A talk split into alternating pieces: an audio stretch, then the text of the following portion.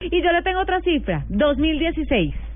Eh, 2016, sí, eh, sí. Dejaré- El año en que se estrena La siguiente temporada de House of Cards. la cuarta.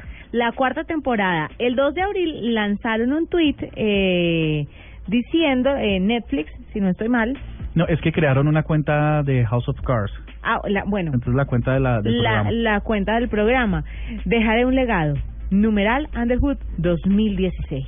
Ujú. ¿Será que va a quedar Uh. embarazada Claire? Pero sabes que me da una rabia porque yo pensé que la, la, la siguiente temporada arrancaba en junio.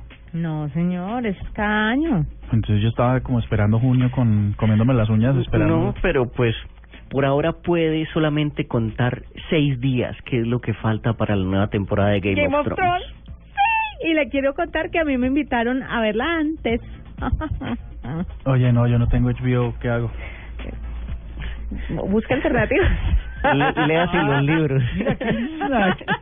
Me, me hubiese gustado compartir eh, un videíto de la expresión de Juanita Kremer diciendo, hay alternativas.